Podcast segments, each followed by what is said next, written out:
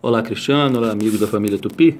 Estamos aqui no, no, nosso nono quadro sobre o hífen, já estamos quase terminando. O assunto realmente é denso, é complicado, mas como eu já disse, eu considero que está mais fácil do que anteriormente. Nós temos regras gerais em vez de uma regra específica para cada prefixo. Então hoje eu quero falar sobre as locuções, locuções sejam elas substantivas, adjetivas, as locuções ficaram sem hífen, né?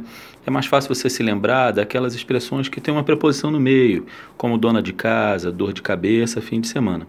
Essas expressões não vão ter mais hífen, a não ser que se enquadre naqueles casos, né, das plantas, por exemplo. Né, uma pau de arara, como eu disse, tem o hífen, porque é planta. É, cor de rosa vai ter hífen, né?